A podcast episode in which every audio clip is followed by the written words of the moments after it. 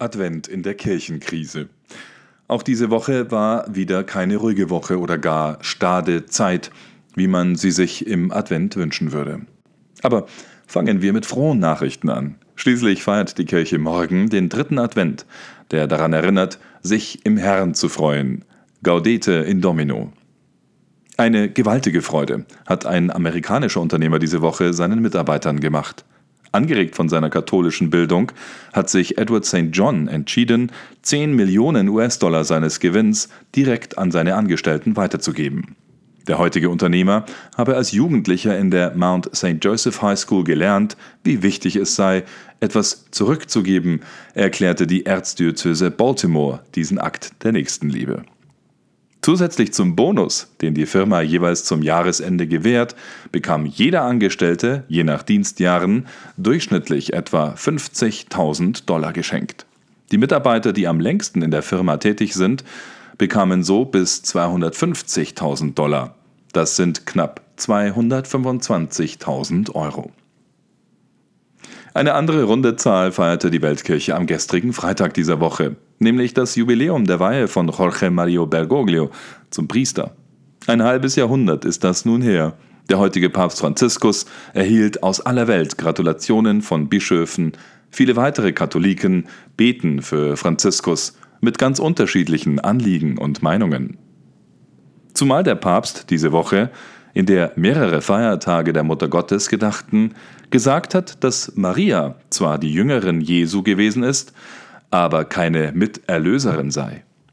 Die Idee eines solchen Dogmas, um eine Rolle Marias in der Erlösung festzuschreiben, das mehrere Bischöfe und Kardinäle gefordert haben, bezeichnete Franziskus so wörtlich als Unsinn. In einer kurzen Betrachtung beschrieb der Papst stattdessen Maria als Frau und Herrin, die nicht auch noch als Miterlöserin beschrieben werden müsse. Ich zitiere Sie präsentiert sich als Frau und als Herrin mit der Botschaft eines anderen. Das heißt, sie ist Frau, Herrin und Jüngerin. Sie verlangt nichts anderes. Sie ist Frau, Jüngerin. So Franziskus. Und weiter sagte der Papst, nie hat sie etwas von ihrem Sohn für sich gestohlen. Sie diente ihm, denn sie ist Mutter.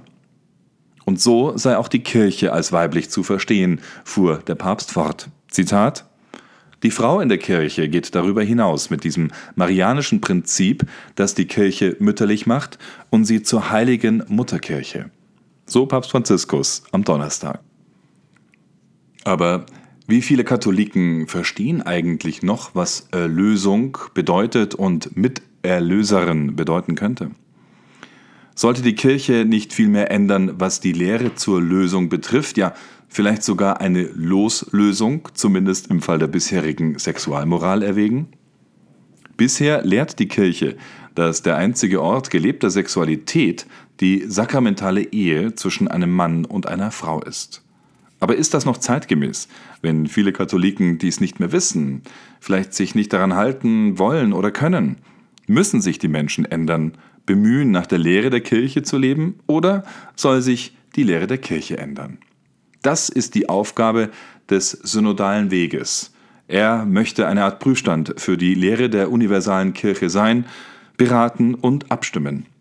Woran man eigentlich noch glaubt und sich im eigenen Leben halten kann, will oder muss, was die bisherige Lehre der Weltkirche betrifft. Mehr noch, wie diese sich auch ändern kann und muss, nach eigenen Vorstellungen oder neuen Erkenntnissen.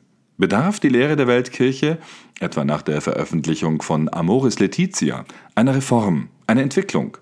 Zum Thema Homosexualität etwa, zur Empfängnisverhütung und weiteren Aspekten der Sexualmoral.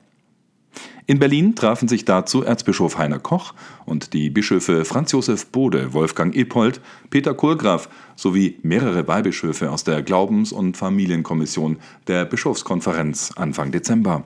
Die Kirchenmänner hätten sich mit Sexualmedizinern, Moraltheologen, Dogmatikern und Kirchenrechtlern darüber beraten, so eine Pressemitteilung der Bischofskonferenz, wie die Sexualität des Menschen wissenschaftlich-theologisch zu erörtern und kirchlich zu beurteilen sei.